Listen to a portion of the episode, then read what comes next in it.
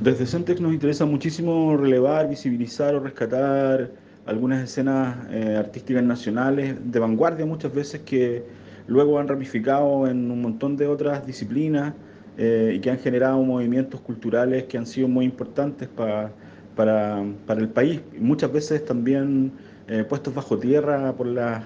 institucionalidades o por, por, por los medios. En ese sentido, la figura de Andrés Pérez nos parece que es una figura importante de rescatar porque no solo es importante para el teatro, eh, sino que también para otros movimientos eh, asociados a la cultura popular, a la música, eh, al teatro callejero también. Eh, yo creo que Andrés Pérez propuso una manera de habitar el espacio público que hoy día debe ser retomada y estamos intentando poner sus ideas nuevamente en circulación en este momento político tan importante en Chile.